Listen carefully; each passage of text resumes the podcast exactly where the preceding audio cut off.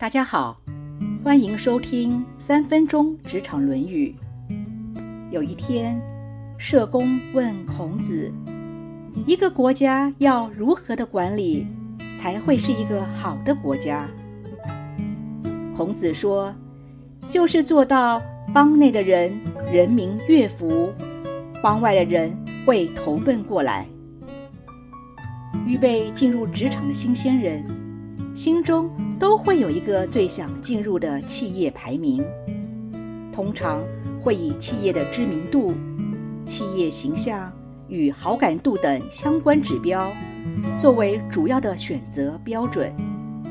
而企业的知名度、形象、好感，并不见得是建立在行销广告上，往往是由各方面。日积月累得来的，首先是员工的口碑，可以透过员工看到这家公司的文化、薪资福利以及管理制度之外，当然，企业的发展也是很重要的指标。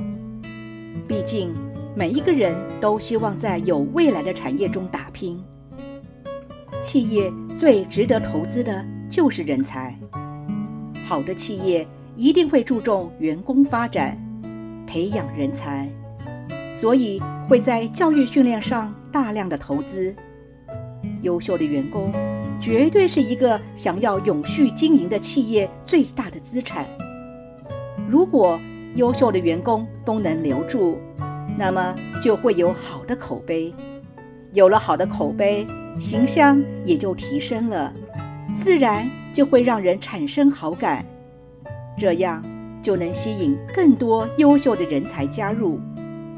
有了更多的人才，企业自然就有机会继续发展壮大。所以才说，人才是企业最重要的资产。比尔盖茨也说过：“大成功靠团队，小成功靠个人。”也可以引申为。没有优秀的个人，也不会有优秀的团队，更不会有优秀的企业了。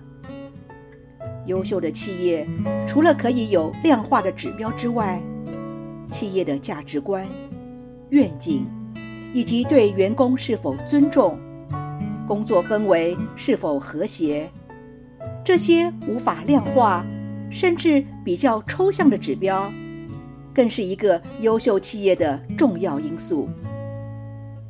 巴尔扎克说：“一切名声都享有一种难以想象的威信，而不管名声从何而来。